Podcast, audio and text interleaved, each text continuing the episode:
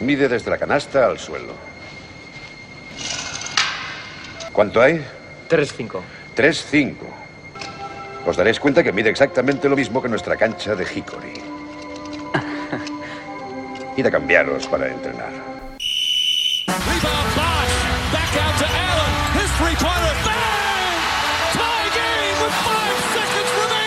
Michael has the ball. Again guarded by Shaw Marion. The fadeaway.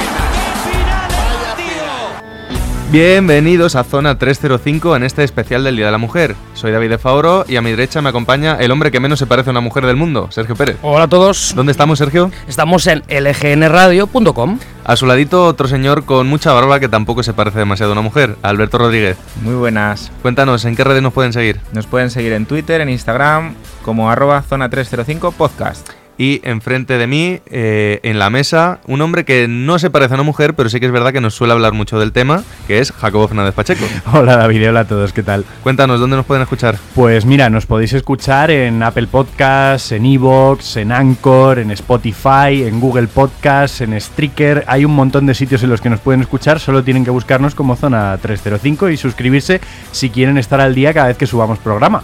Pues dicho todo esto, empezamos.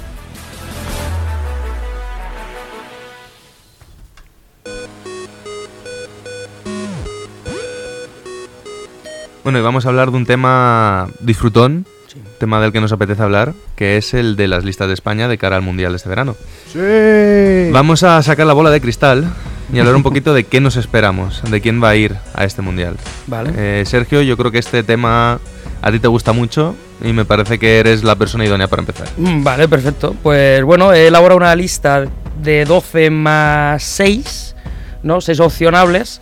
Pero vamos, estos son los que, creo que va a llevar, ¿eh? No los que llevaría yo, sobre todo por el debate de luego, ¿no? Pero bueno, eh, resumo rápido, no hay muchas novedades. Eh, Ricky Rubio, Sergio Rodríguez, Sergio Yul como bases. Yul es asterisco, ya sabemos. Jaime Fernández es el único que me llevo de las ventanas. Rudy Fernández, Alex Abrines, pese a que no tenga equipo, creo que va a ir. Víctor Claver, Juancho Hernán Gómez, Nicola Mirotis, Pau Gasol, Mar Gasol y Billy Hernán Gómez. Creo que esa es la lista de 12 que va a llevar al final Escariolo al, al Mundial. Ahí mm, veo un par de dudas que tendremos que solucionar respecto a la salud de los jugadores. Pero bueno, en, en eso ya entramos luego. Jacobo, Eh, yo a grandes rasgos podría coincidir, podría coincidir, salvo por el hecho de que yo creo que Alex Abrines no va a estar bien de salud para ir. Y en su lugar, eh, a lo mejor esto es tirarme mucho triple, ¿eh? Eh, yo creo que iría Alberto Abalde. Con lo cual, Mm, mi lista sería un poquito más joven. En mi opinión, Abalde sería el único que se salvaría de las ventanas, aunque tengo muchas ganas de ver a Jaime. Pero eh, serían Sergio Rodríguez, Sergio Yul, eh, estarían los hermanos Gasol, por supuesto. eh, llevaría. Claro, yo es que en esto mi filosofía es muy distinta a la de Pérez. Reconozco que Mirotis es un jugador moderno, pero considero que Ibaka puede marcar más la diferencia en determinados partidos si llegamos a las fases más adelante, con lo cual me llevaría Ibaka. Rudy Fernández, en mi opinión, no hay discusión, tiene que ir. Más que nada porque este año por fin está a un nivel bueno, bueno, como no le veíamos en muchos años. se ha ido en años en los que ha estado peor de lo que está este año, sin duda alguna. Exacto. Y bueno, por lo demás es que quiero dejarlo totalmente abierto. Porque Escariolo siempre sorprende. de Nah, una- pero hemos venido a jugar. Yo, mi objetivo es que intentemos sacar una lista que sea la lista oficial del programa para que luego nos puedan escupir en la cara cuando nos equivoquemos en la mitad de los jugadores. Joder, pues en mi caso quédate con la de con la de Pérez y quita a Jaime Fernández, quita a Abrines, quita a Mirotic y pone a Ibaka, a Valde y, y no sé, es que no sabría quién decirte de tercero, porque en mi opinión alguien de las ventanas que se merecería estar, pero que no tiene verdaderamente hueco, es Sebasai, porque probablemente estén los hermanos Hernán Gómez, Sí. entonces no, no veo a Sebas Saiz con un hueco todavía en la, en la selección. Pero vamos, básicamente las dos parejas de hermanos. eh, Rudy, Sergio Yul, Sergio Rodríguez, bueno, todo lo que haya pasado por el Madrid este año, básicamente. ¿Por qué será? Alberto, Pues tampoco voy a variar mucho. Quizá los últimos dos nombres que tengo, por explicar un poco por qué los pongo así. Eh, Pau Gasol, Margasol, los Hernán Gómez, Víctor Claver, Sergio Yul, Sergio Rodríguez, Ricky Rubio, Rudy Fernández. Hasta ahí casi todos coinciden. Jaime Fernández, me lo llevo. Y tengo la esperanza de que se solucione el tema Mirotic y Vaca, que se lleven a los dos. Nah, más quisieras. Hombre, por, por pedir, ¿no? No se ha solucionado en cuatro años, se va a solucionar ahora. Claro. Oye, nunca se sabe. De repente le encuentran un abuelo español a Ibaka, ¿eh? Sí, ¿no? que estuvo Eh. allí de, de colonialista por África. Vale, pues vamos a intentar hacer nuestra lista de 12. ¿Estamos todos de acuerdo en Ricky? Sí. ¿Estamos todos de acuerdo en los hermanos Gasol? Sí. ¿En quién podemos no estar de acuerdo? ¿En quién no? Vamos a estar primero Bueno, vamos de acuerdo, prim- ¿no? Sí, tienes razón, vamos a estar primero de acuerdo en todo. Yo creo- Rudy, creo que estábamos todos de acuerdo también. Sí. Los dos Sergios. Los dos Sergios. Claver, Claver, Jacobo yo creo que no ha dicho Claver. No. ¿no? Me- me- no, me niego, me niego. Me niego Vamos a o sea, saltarnos a claver de momento. Tenemos a seis cerrados seguros, que son Ricky, Pau, Mark, Rudy, Chacho y Yul. Los hermanos. Los Hernán hermanos. Gómez. Los Hernán Gómez, compramos todos. Sí, claro. Sin duda. Ha dudado, ¿eh? Como diciendo, cuidado. Con Hombre, eso ya llevamos Pérez. ocho y empezamos a entrar en terreno pantanoso. Nos quedan cuatro. Ibaka y Mirotic, ¿con quién nos quedamos? Jacobo ha dicho Ibaka, Pérez ha dicho Mirotic, Alberto. Es que nuestros interiores no son tiradores, entonces, aunque Ibaka sea una buena amenaza defensiva, me tengo que quedar con Mirotic. Para tener un poquito más de tiro exterior. A pesar de que en defensa podamos sufrir, teniendo en cuenta que Pau está más flojo, Mirotic no destaca especialmente en defensa. No sé, ¿sabes qué pasa? Que, que como desde hace unos años, como ya se ha alargado la línea de triple, el campo es un poco más grande, tal, pues a lo mejor son partidos mucho más anotadores y ahí necesitas un tío como Mirotic y no tanta defensa. Jacobo, ¿quieres defender a Ibaka o, no- o nos quedamos con Mirotic? A ver, Ibaka ahora tiene tiro de fuera. Eh, la cuestión es que yo creo que el que plantea más dilema, no pudiendo llevar a los dos, es el, es el propio Pau Gasol. En el sentido de que ya es muy mayor. Sí, está ya Claro, tocado. Entonces te genera ese problema de que quieres más movilidad o más presencia interior. Entonces, bueno, puedo, con- puedo consentir que nos quedemos con Mirotic.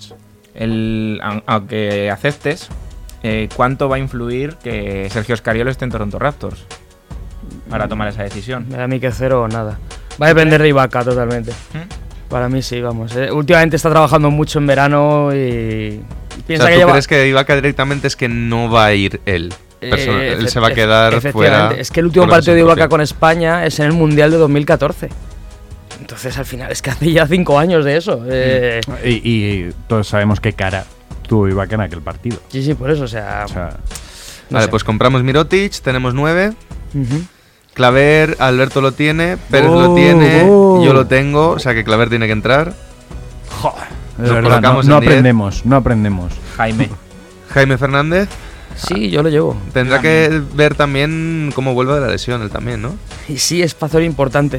Yo, es Factor fac- importante. eso- yo por eso no lo tengo tan claro, porque Vamos- depende un poco... Vamos a dejarle para el final, ¿no? Yo creo. eh, Jaime Fernández y Abrines yo los dejaría para el final. Vale. Eh, y pues son los que nos quedan, Claro, básicamente. justo. Claro. Bueno, pero Yo a Brines sí que me lo llevaba, ¿eh? Alberto Abalde, que físicamente, aunque tenga menos tiro, está mejo- obviamente mejor que Abrines ahora mismo. Hay dos aleros, digamos, que han ido a las ventanas, que son totalmente diferentes, totalmente opuestos, que son los que más opciones tienen, que son Abaldes uno y Javi Beirán es el otro.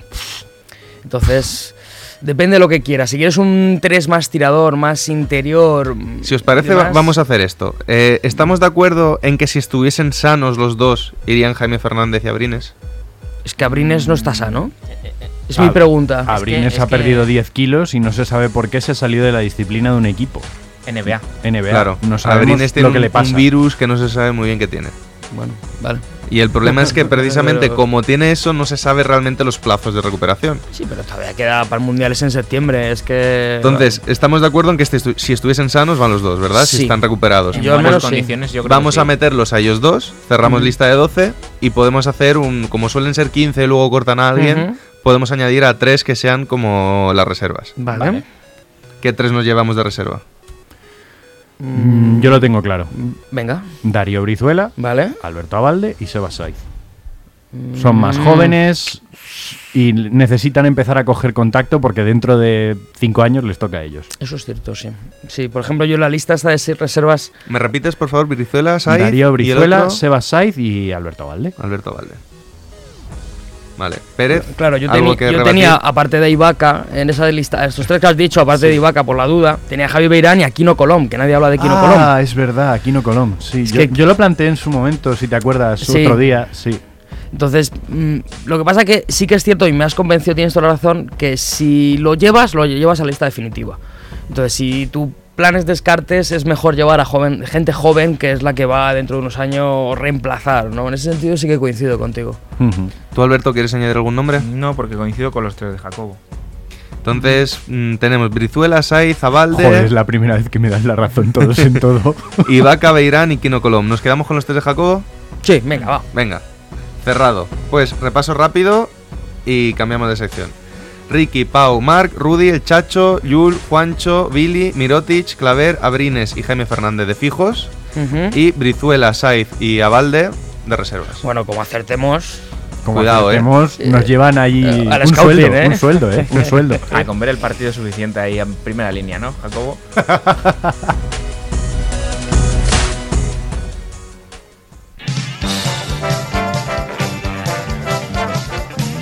Bueno, Alberto, nos quieres contar una cosa y no es el jugador misterioso, ¿verdad? No. Ha pasado una cosa esta semana. ¿Qué ha pasado? Pues que hemos llegado a mil seguidores. Un aplauso, por favor. Pero a más, ¿eh? solo. Bueno, Qué bien. A mil en Instagram, ¿verdad? En Instagram, Instagram. Vamos poquito a poco. Eh, y como ya veníamos avisando por redes sociales, vamos a hacer un sorteo. ¡Vamos! Me parece perfecto. Una pena que a mí no me pueda tocar. Sí, nosotros estamos vetados, ya lo sabéis. Eh, entonces, vamos a ir explicando un poquito cómo va a proceder este sorteo. ¿Qué sorteamos? Un fantástico balón de la Copa del Rey de este año.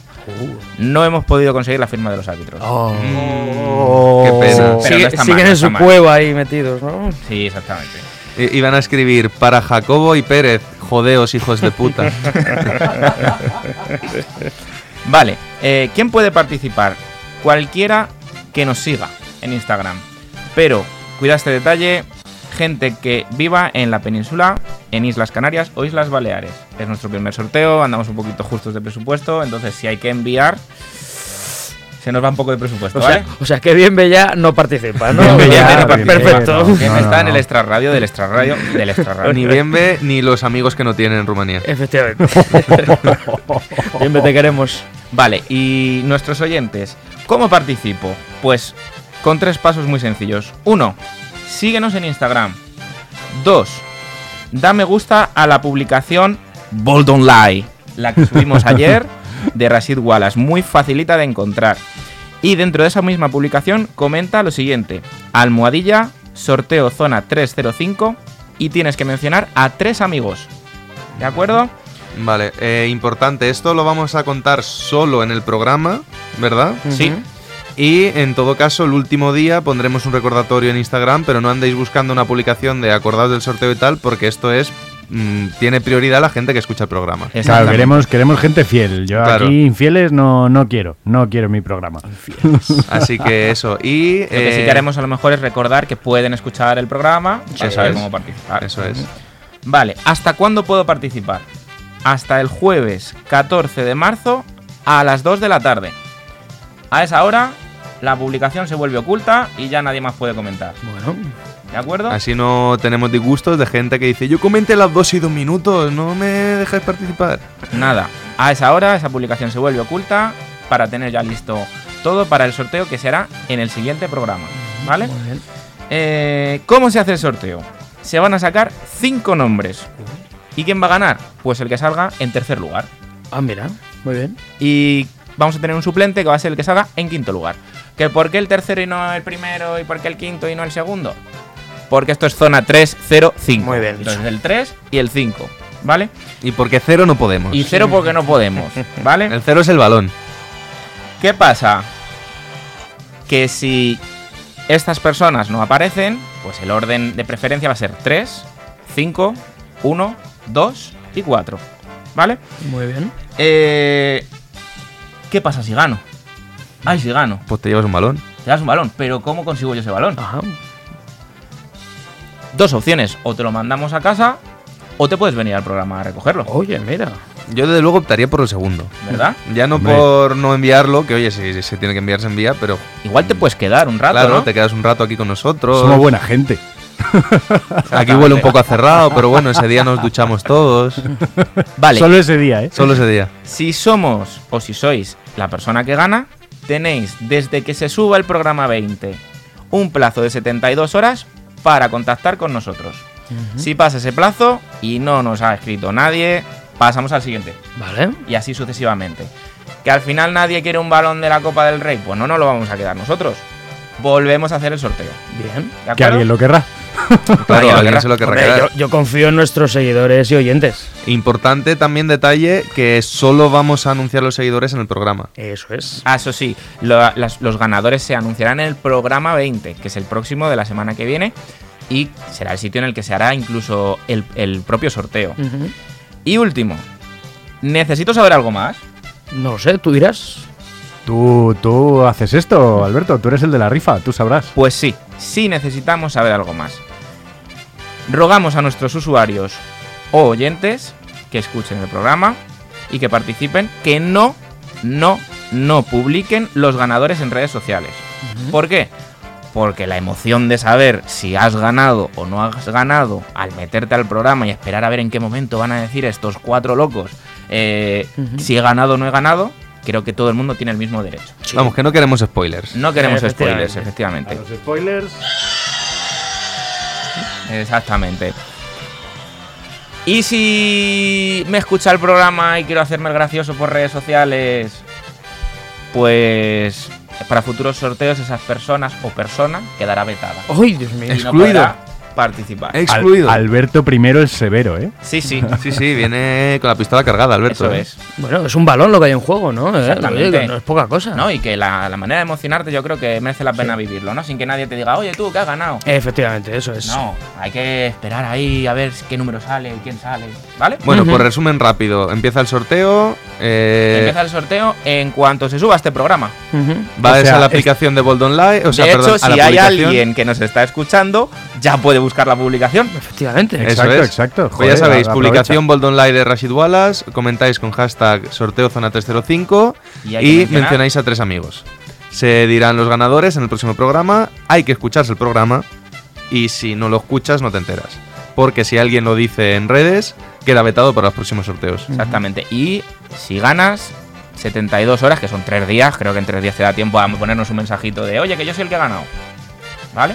Perfecto, pues ya lo último que quiero decir es que bien vea dem- demuestra que nos está escuchando porque por línea interna nos dice que él sí que tienes amigos. Oh, Bueno, pero no pueden participar en el concurso. Eso, eh, eso es.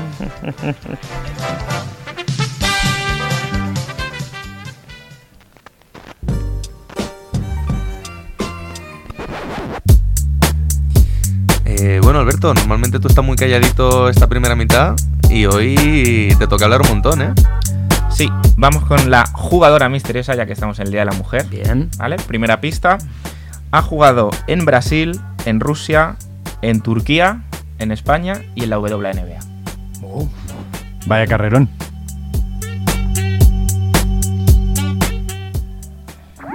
Síguenos en redes. Estamos en Twitter e Instagram como arroba zona 305 podcast. Zona 305. Únete al equipo.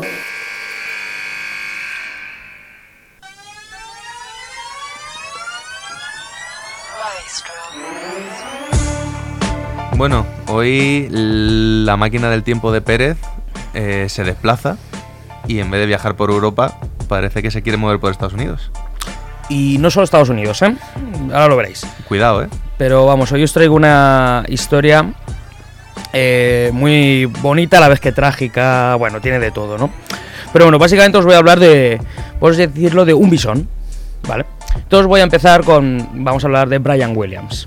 Entonces, la vida de Brian Williams, pues, pues siempre estuvo influenciada mucho por su padre, llamado Jane Williams, que era cantante de los Platters. Efectivamente, no sé si de Platters. de Plantes es un buen trufo. Y además, este hombre, el padre, era un devorador de aventuras. Eh, siendo adolescentes, eh, su hermano mayor, eh, Kevin, hermano de Brian, y él pasaron un año entero viviendo con su padre en Las Vegas. O sea, con lo que todo ello conlleva, ¿eh?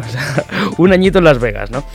Y bueno, hablando un poquito del hermano, Kevin, siempre tuvo envidia de su hermano pequeño, ¿no? Pensaba que el éxito de Brian pues le privaba de cualquier pequeña victoria en la vida, ¿no? Aunque sea muy poquita, y no era malo, ¿eh? No jugando a baloncesto, pero sí, en, sí era inteligente, sacaba buenas notas y demás. Pero bueno, vamos con Brian Williams. En el año 91, eh, Orlando Magic le seleccionó en el número 10 del draft. Y bueno, Williams llegaba a la NBA, aunque los periodos de paz que vivió en ella pues fueron pocos y frágiles, hay que decirlo, ¿no? Por ejemplo, en su segundo año fue apartado del equipo por depresión e insomnio. Un gran problema de insomnio. Mm, mm, Otra vez, por ejemplo, en un entrenamiento defendiendo a Shaquille O'Neal, cayó desplomado al suelo, mm, sin saber por qué.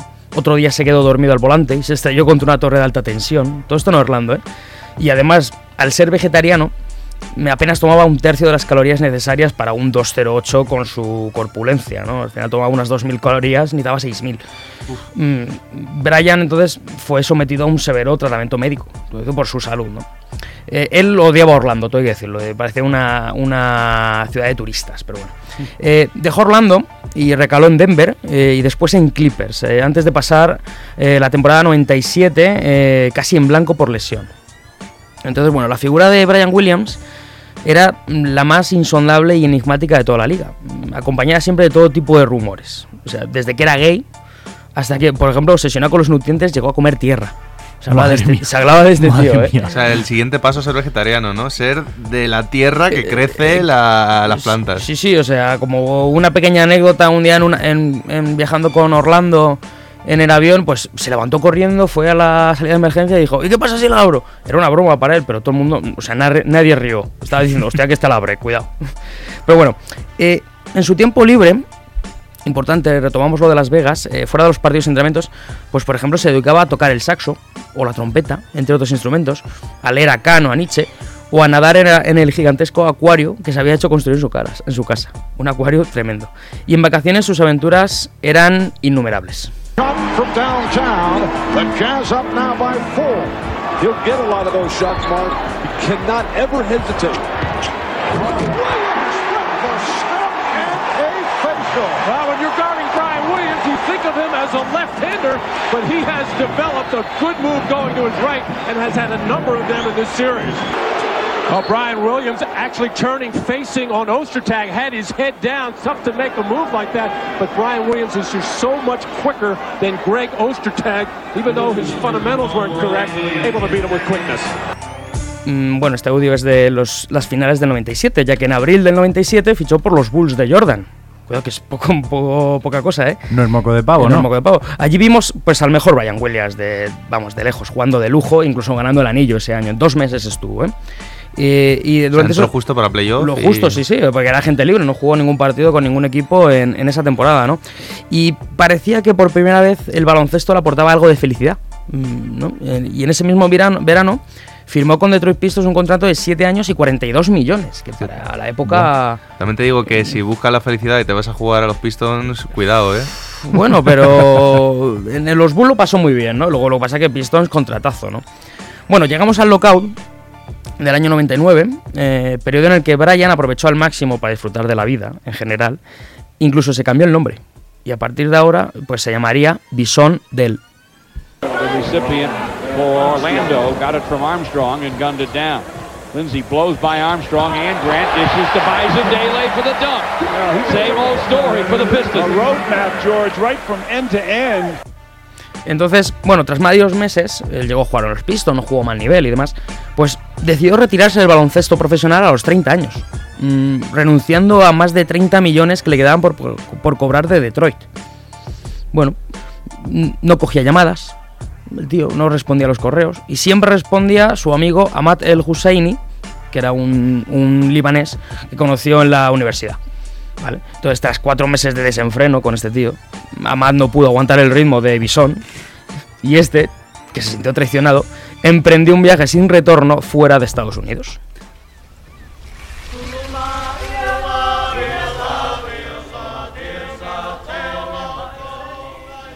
Fíjate, le, le O sea, llam- perdona que te Sí, sí, sí, interrumpa, sí. Pérez. Me estás diciendo que el tío dijo, no eres capaz de aguantar la misma fiesta que yo. Sí. Ahí te quedas que yo me voy. No era tanto fiesta, era ritmo de vida. O sea, eh, Bison era un tío que no paraba, o sea, no paraba, o sea, estaba todo el rato, y mira lo que he compuesto, y mira no sé qué, vamos a no sé cuántos. No era tan, no era de fiesta como Rodman, no era en ese sentido, no sé que le gusta mucho la María, pero hasta ahí queda, ¿no? Pero bueno, llegamos a finales del 99, en donde Bison llega a Australia, eh, pasa allí el año nuevo, y bueno, se compra un camión gigantesco, pero gigantesco. Eh, y su decisión era recorrer el, París, el país. Mm, Entonces, hasta que se enamoró, empezó a recorrerlo, se enamoró de la localidad costera de Fremantle, ¿no? Y se quedó allí, donde empezó a hacer amistades que nada sabían de su pasado. Vamos, él no se lo contaba a nadie.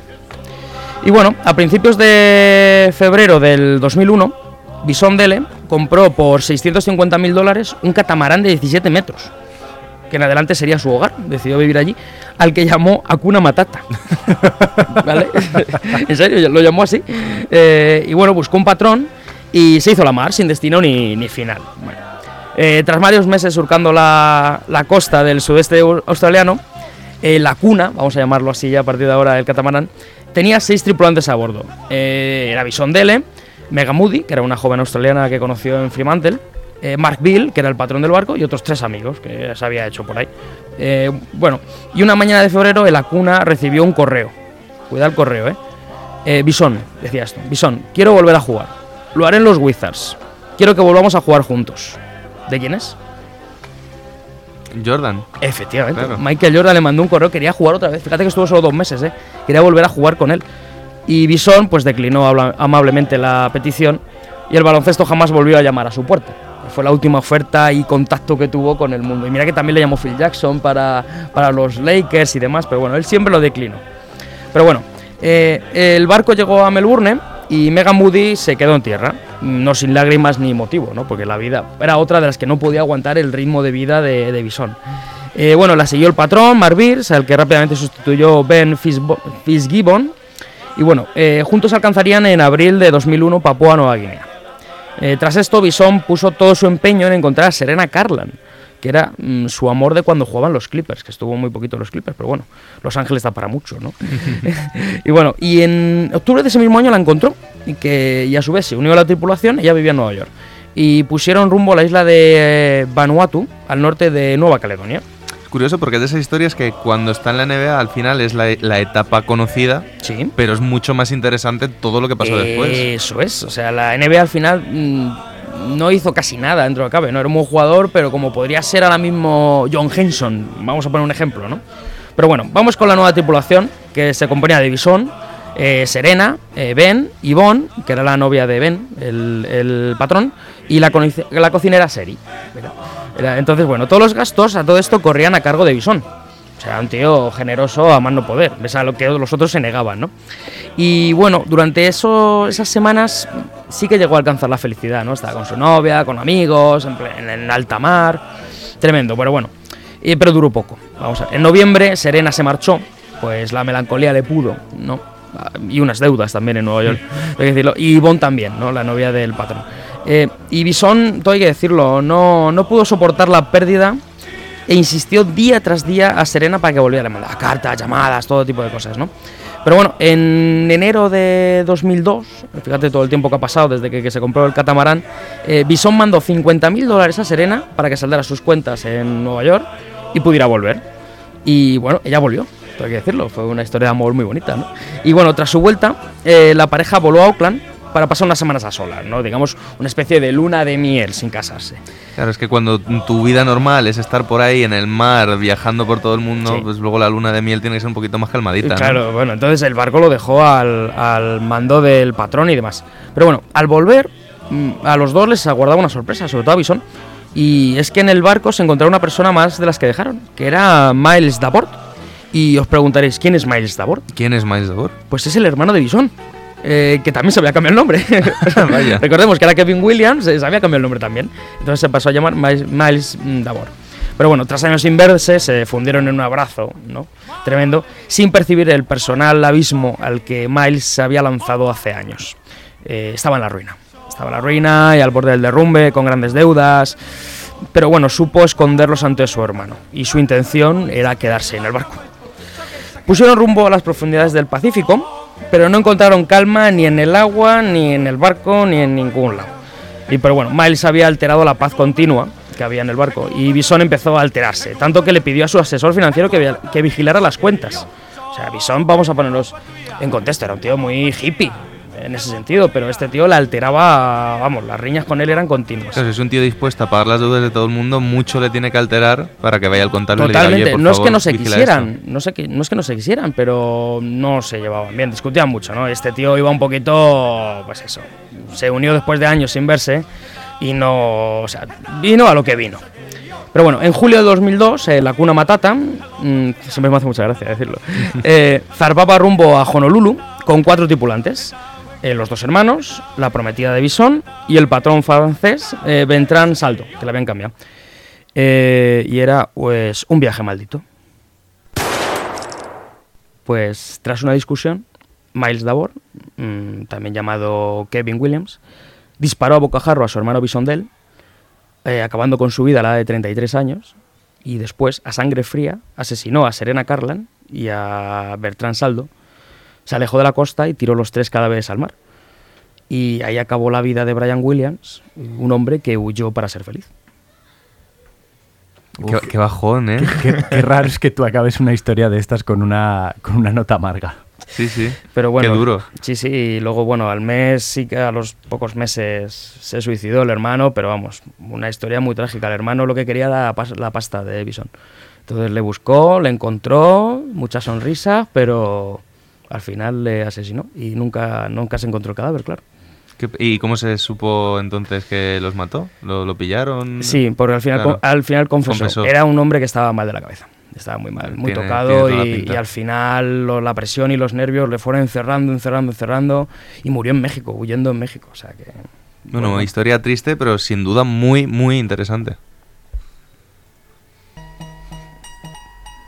Bueno, Alberto, volvemos rápido contigo. Segunda pista. Bueno, la segunda pista de nuestra jugadora, jo, qué bajón, ¿eh? O sea, me queda un poco frío. Eh, es la máxima anotadora del Mundo Básquet 2010. Vale, que, no es moco, que no es moco de pavo. Síguenos en redes. Estamos en Twitter e Instagram como arroba zona 305 podcast. Zona 305. Únete al equipo.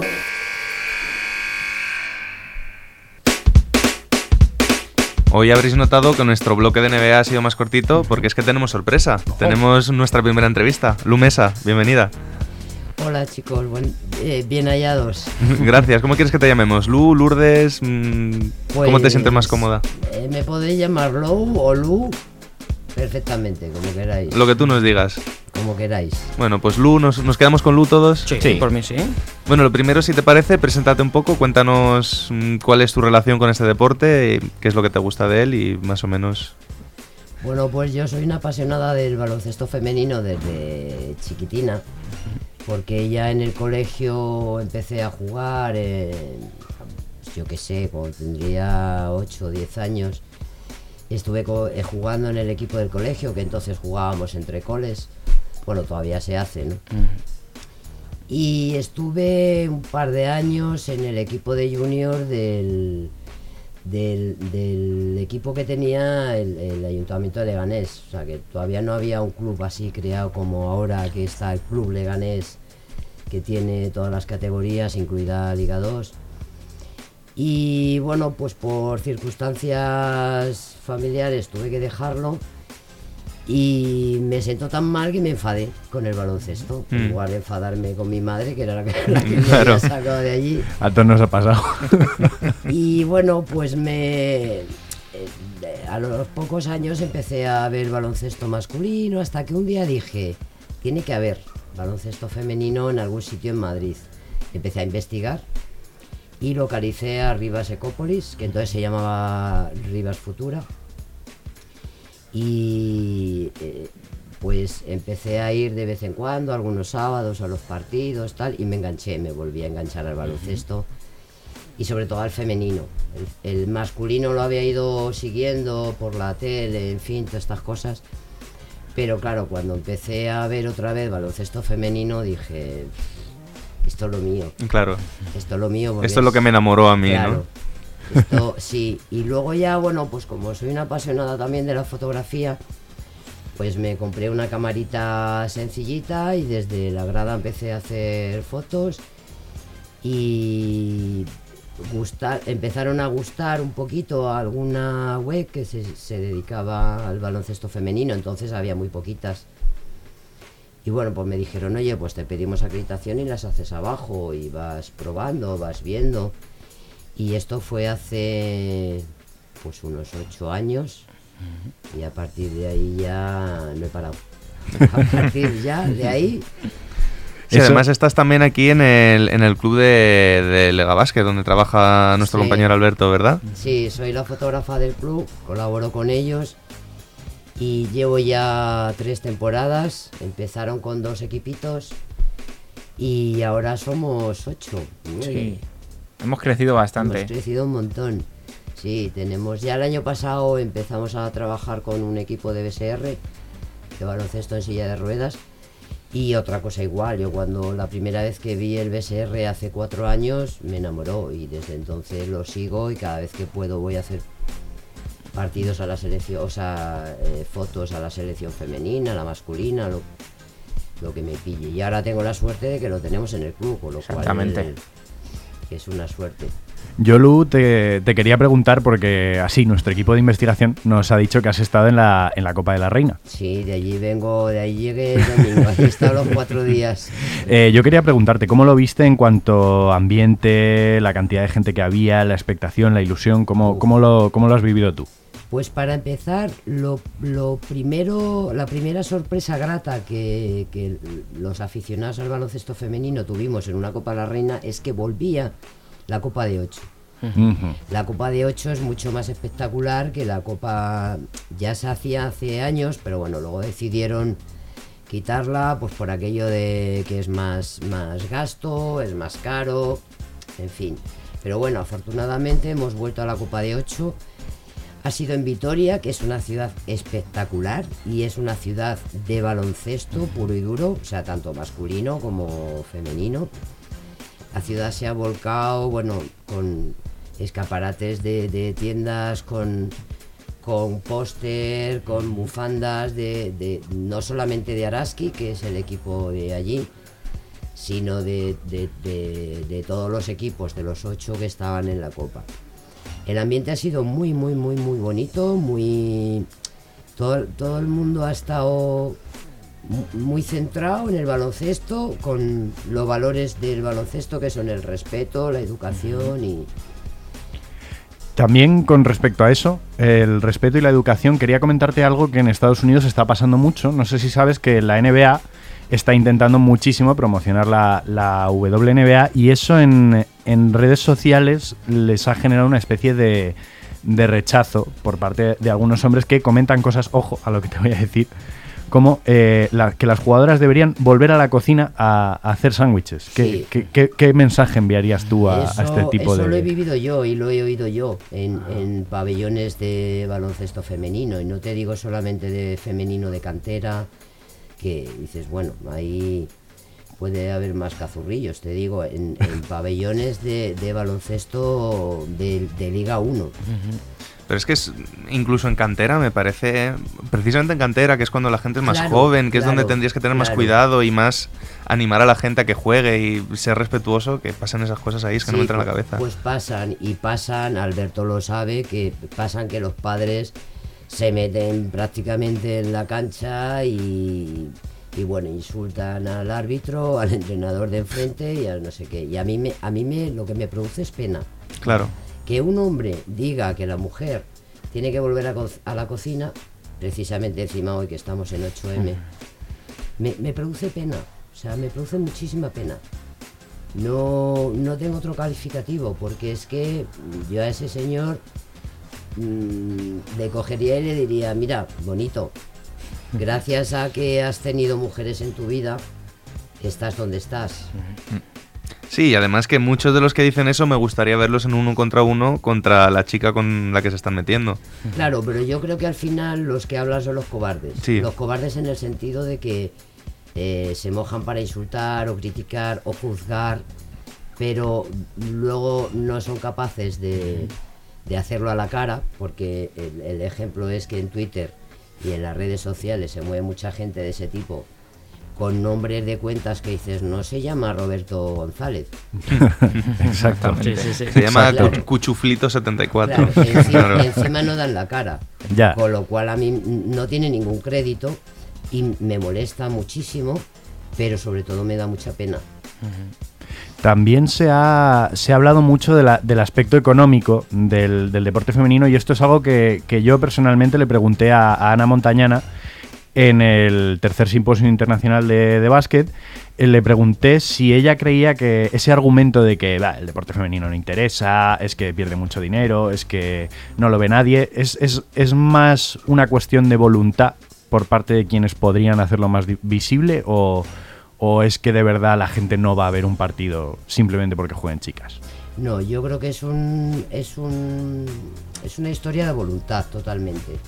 O sea, voluntad de, que los aficionados, empezando por los clubes, los aficionados, eh, los patrocinadores, pues no, no invierten.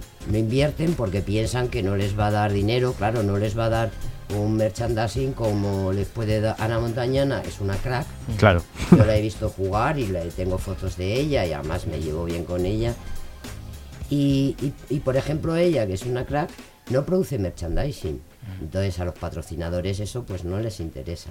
Entonces, pero yo creo que es un tema de voluntad, de, de querer aportar y, y de, y, de, y de querer trabajar en, en el, en el futuro, más o menos cercano. Cuanto más trabajes en un futuro más o menos cercano, más puedes ir ampliando. Entonces, mm, ahora mismo, ahora mismo yo creo que se están dando pasitos cortos y pequeñitos, pero se están dando pasos y se está empezando a, crecer en ese sentido. De hecho, la, la muestra la tienes en la Copa La Reina de 8. O sea, eso ha sido un paso mm, abismal. Porque además se ha hecho en lo que os decía, en una ciudad que se vuelca con el baloncesto, tanto femenino como, como masculino. El año pasado la fase de ascenso, por ejemplo, de Liga 2 a Liga 1, se hizo en Valencia, otra ciudad que se vuelca Muy con volcada, el sí, masculino Y, y con el femenino. Entonces esos son detalles que hacen crecer el baloncesto femenino, porque además los pabellones se llenan. El de la Fonteta, claro, es un pabellón mucho más grande y tuvieron que llenarlo pues con colegios, con, con grupos de gente así más grande, pero se llenó. La fin- en la final estaba lleno. Y en Vitoria el domingo es más o menos tiene una capacidad de unos 3.000, 3.000 y poco y se llenó, estaba a tope. O sea, el, el sábado por la tarde ya no había entradas para el domingo. Un, un paso fundamental. Que se Claro, claro. Pero para eso tiene que haber gente que se mueva. En este sentido, por ejemplo, en la Copa, la Federación Vasca se ha movido, mm, pero muchísimo, no solamente a nivel de patrocinadores, a nivel de facilitar las cosas a, la- a las aficiones, sino a, a- a nivel de buscar patrocinadores que se impliquen. Y, y les ha implicado y los patrocinadores han salido contentos. Con lo cual eso es un paso para que sigamos creciendo. Entonces, básicamente yo creo que es un tema de voluntad. Sí, sí, es que sin ir más lejos, este fin de semana, el domingo a las 4, el partido de estudiantes femenino es en el Within Center y es gratuito el acceso. Y yo me entero de rebote. Me entero de rebote y yo en redes os podéis imaginar que sigo un montón de gente del mundillo de- y me he tenido que enterar porque un amigo en el trabajo, claro, están repartiendo entradas para intentar llenarlo, lo han invitado, pero a mí me ha costado mucho enterarme de esto. Pues porque no has estado pendiente, por ejemplo, de las redes sociales de Movistar Estudiantes que llevan patrocinándolo. Y, y Movistar Estudiante mueve mucho las redes, Mm. a nivel masculino mucho más, pero este año también está moviendo mucho en- a nivel femenino y llevan ya anunciándolo dos semanas. Claro, pero yo creo que no debería ser solo el propio club, yo creo que debería No, no, intentar digo, te más digo, gente la, también. La voz inclusiva, Mm. que también es verdad que lo va a retransmitir y también Ah, sí, no lo sabía. interesa, pero la voz inclusiva también lleva poniéndolo hace días. De hecho, eh, hace, hace unos días yo les proporcioné un par de fotos, han hecho un cartel, que no es porque las fotos son mías, pero que ha quedado chulo. y lo están patrocinando también en las redes sociales. Como que, oye, pues que es un, es un partido de Liga 2 en, en- en el Palacio de Deportes de Madrid, o sea, es todo un lujo. Claro. Y bueno, yo ahí voy a estar, of course. Ah, centrándonos, centrándonos un poco más en, en- en tu trabajo, o al menos en esa, en esa faceta de fotógrafa, eh, hemos dicho no solo fotografías básquet femenino, sino que también al Lega Básquet. Quería preguntarte qué, es lo que intenta captar un fotógrafo, tanto en amateurs como profesionales, y si hay alguna diferencia en, en lo que uno intenta capturar en una foto y en otra. Bueno, eso es muy personal. En principio, yo mm, funciono de una forma muy personal. A mí me gusta fotografiar las jugadas de la cancha Muchísimo y, y, hombre, cuando vas a un partido de masculino, pues siempre mucho más espectacular. e Intentas pillar el mate que acaba de hacer uno o el, ¿sabes? Pero, pero también me centro mucho en la grada. A mí me encanta la grada. Es decir, porque todo el mundo tiene cabida en un partido. Claro, yo hago muchas fotos a los árbitros y árbitras, pero muchas. Entonces, claro, tengo ahí un círculo de fans en ese sentido, porque no, no se suelen hacer muchas fotos. Y yo sí Y tengo. las pocas que se hacen salen cuando hacen algo mal. Parece que solo puedes sacar a los árbitros cuando hacen algo mal. Esa es la historia, que ¿por qué vas a sacar? Para mí el baloncesto es sumar, tanto el masculino como el femenino, en el femenino más porque necesita más ayuda, digamos. Entonces, ¿para qué vas a restar poniendo una jugada? Eh, yo tengo jugadas de, de- de jugadoras que se acaban de lesionar, nunca las publico, Claro. nunca, jamás. Y he visto publicadas fotos de lesiones. Siempre, siempre. Y no me gusta. No me gusta. Porque yo esa foto, si la quiere la jugadora, se la paso. Para ella, ¿no? Y Y- si no, ahí se queda en mi archivo particular. Pero. Y luego hago muchas fotos de grada, pues porque me gusta ver cuando a un partido de baloncesto femenino, por ejemplo, pues va la familia. El papá, la mamá, el enano, la enana, que sí, que el enano a lo mejor tiene cuatro años y no se entera de nada. Pero se va empapando de, de lo que está viviendo. Sí, del ambiente, ¿no? Claro. todo. Claro, al final lo bonito es decir, yo voy a partidos de baloncesto desde cuando no tengo memoria. Claro. Mira, yo conozco a muchas jugadoras, por ejemplo, que sus hermanos pues han jugado al fútbol, han jugado al voleibol, han jugado a otros deportes. Incluso ellas mismas han empezado con otros deportes, pero han tenido el referente de un hermano o una hermana mayor y al final han llegado al baloncesto y, y muchas son auténticas cracks. Es decir, que la familia también influye a ese tipo de cosas. Claro, si te encuentras un padre cazurro como el que me acabas de contar antes, Sí, ya. de hija, quédate fregando, pues claro, que fue un poco lo que me pasó a mí. En, en, cier- en cierta forma, porque mi madre entendía que el deporte solo era para chicos y me dijo, hija, pues es que tienes que dejar el baloncesto, claro, y me agarré un rebote de tres pares de narices, decir, pero ¿por qué? Si yo llevo bien los estudios, no tienes ningún problema Claro. conmigo. Decir, soy una buena niña. Eh, otra cosa que te quería preguntar es que parece que ahora más muchos entrenadores, eh, por ejemplo, aquí tenemos tres que cada vez dicen que tienen más ganas de entrenar a equipos de chicas porque son más espabiladas, por, por lo que sea. Se está perdiendo el miedo a, a decir que te, que te apetece trabajar en baloncesto femenino. Yo creo que sí. Había un miedo, yo esto lo he hablado con, con muchos entrenadores, entrenadores de cantera y entrenadores que están en, en Liga 1 y en Liga 2, que ya tienen una experiencia que dices, bueno.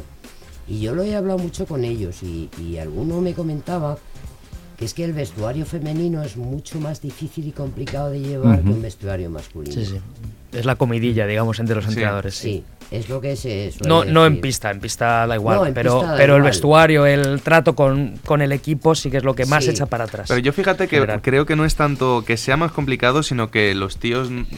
en- a ver, no quiero decir que somos más simples, sino que tenemos el esquema mental muy de cómo trabajamos entre nosotros. Yo, por ejemplo, entrenado femenino no he tenido absolutamente ningún problema, pero porque yo vengo de una familia en la que es mi madre y mi hermana, entonces estoy muy acostumbrado a, a estar solo con mujeres. Y yo creo que es una manera de entrenar muy distinta y a nosotros nos cuesta mucho no pensar, no, es que son ellas las que se tienen que adaptar a nosotros. No, no, totalmente. Cuando somos nosotros que como entrenadores tenemos que saber adaptar a cualquier tipo de grupo. Yo creo que es una adaptación mutua. Es decir, Sí. ellas se tienen que adaptar al entrenador o entrenadora.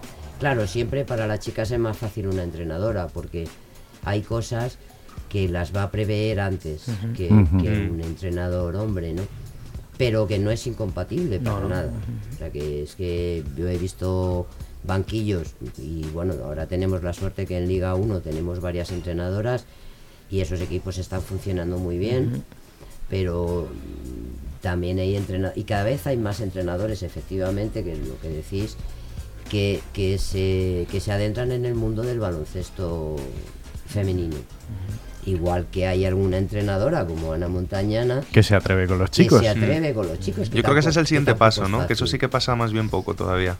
Tenemos un par de casos aislados, pues Becky Hammond en la NBA, Montañana en la CB, pero, pero, Pero ha- ya- habría que ver más. Pero Sí. ya, pero yo creo que eso no es un problema de que la mujer no quiera entrenar a los chicos. yo creo que es un problema de que los chicos no Sí, quieren totalmente, que le entrene un- totalmente. una mujer. Mm. Entonces ahí yo creo que hay, que hay que cambiar un poco el chip. Eso nos va a costar mucho más que llenar un pabellón de liga femenina, yo creo. Sí. Pero, pero es que es una pena, pero porque al final todos somos personas. Lo que pasa que es verdad que los hombres, pues quizás tienen un, un esquema un poco diferente al de las mujeres. Y eso es verdad. Y en un equipo femenino, si tienes una entrenadora, va a entender mucho mejor Mm. que, que- que- Pero no tiene por qué ser malo. Claro. Ni una cosa ni otra. No, y es una cuestión de experiencia al final. O sea, a lo mejor el primer año lo pasa un poquito peor, tanto la chica entrenando a chicos como el chico entrenando a chicas. Pero es que si te acostumbras a ciertas cosas que luego ya no te pillan por sorpresa, Claro. no tiene por qué ser un Hombre, impedimento. mira, mira en cantera, yo hago muchísimos partidos de cantera, Alberto lo Mm. sabe. Y yo me encuentro muchísimos equipos entrenados por mujeres de chicos. Exactamente, suele, suele haber crecido ya. Nos en encontramos cada día en cantera mucho más entrenadora con masculino. Muchísimo. Entonces yo, pues, como os decía, igual que os decía antes, poco a poco el, el, el fem- el bas- baloncesto femenino va creciendo. Pues espero que partiendo de esa base buena que hay, porque a mí me parece que es muy buena, pues que vaya subiendo escalafones también. Te voy a hacer la última para cerrar, que me han dado permiso aquí el, el jefe. Eh, viendo las barbaridades que están logrando hacer algunas chicas últimamente en todo el mundo con esto del baloncesto, ¿tú crees que algún día existirá baloncesto profesional mixto? Ah, pues fíjate que yo eso no lo veo. Es decir, bueno, si lo hay, bienvenido, pero no lo veo. O sea, es, lo veo complicado. Igual que en, en baloncesto en silla de ruedas, es verdad que sí que existe, pero porque es más factible. O sea, porque en baloncesto en silla de ruedas depende del, del- de la puntuación que tengas Claro. en base a tu discapacidad. Pero hacer un equipo de baloncesto a pie mixto, lo veo complicado, la verdad. Yo es simplemente una duda que me ha saltado sí, siempre, sí, sí, porque claro, a es- veces, a veces lo pienso y digo, no es tan imposible, teniendo en cuenta que yo mismo he jugado contra chicas que Claro. objetivamente eran, eran mejores y hasta más fuertes Claro, que yo. y yo he, y yo he jugado fútbol mixto en, en- en el instituto. Sí que teníamos un equipo, teníamos varios en, en varios institutos de aquí de Leganés, había varios equipos y hacíamos una liguilla así como en- entre nosotros, pero eran equipos mixtos. Y yo nunca jamás tuve ningún problema de que los chicos dijeran de las chicas al revés, o sea, estábamos súper unidos. Claro, siempre hay cazurros, como digo. Sí, pero- Pero eso menos mal que se quedaban en la grada, que no jugaban, ¿no? Porque Bueno, pues nada, muchísimas gracias por la entrevista y ya nos vamos. A no ser que quieras decir algo para despedirte. O Bueno, algo- si quieres, Lu, quédate hasta el Sí, final o sea, se queda hasta el final, pero quiero decir como cierre de tu entrevista. Si te apetece decir algo a los oyentes, no agradeceros a vosotros que me hayáis invitado a ti por venir. y a los oyentes lo único que les digo es que no pierdan el respeto a la educación en cualquier cancha de baloncesto, sea femenina o sea masculino, pero sobre todo en la femenina. Pues nada, muchísimas gracias otra vez por la entrevista y ahora nos vamos con Alberto que nos soluciona la jugadora misteriosa. Muchas gracias.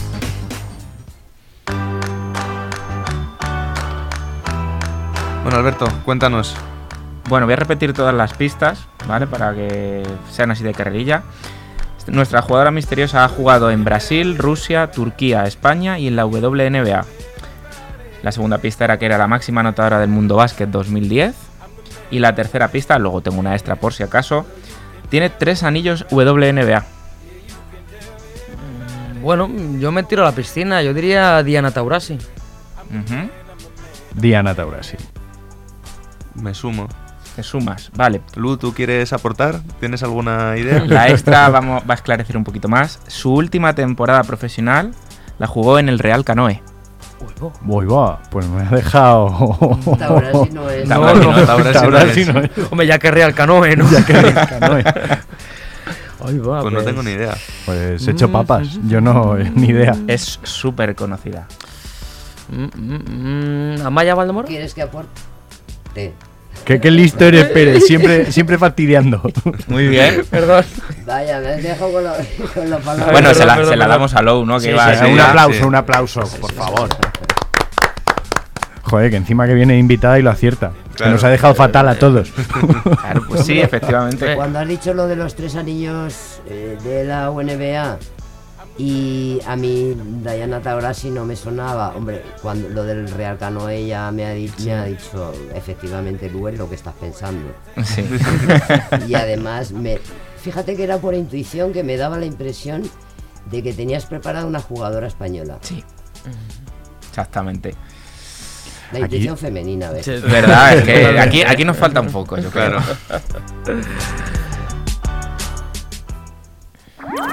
Síguenos en redes. Estamos en Twitter e Instagram como arroba zona 305 podcast. Zona 305. Únete al equipo.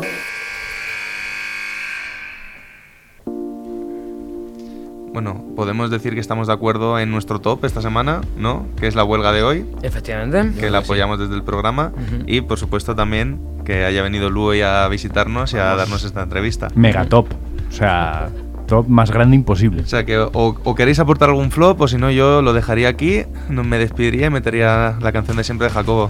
Bueno, pues si queréis la meto. Si nadie tiene un, un flop, yo. Yo creo que se puede quedar perfecta la semana con un top general. Sí, yo creo que también. no haya flop esta semana. Pues si os parece, os digo que la canción de esta semana eh, también va hilada con lo que celebramos, pedimos hoy a todo el mundo. Es una canción del DJ Steve James con la cantante canadiense Lights, un, un espectáculo de canción que se llama Warrior, que habla de las penurias que tienen que pasar muchas mujeres en esta vida, pero que hay que mantenerse fuerte a pesar de lo que venga y a seguir luchando y nosotros pues ayudar en lo que en lo que podamos.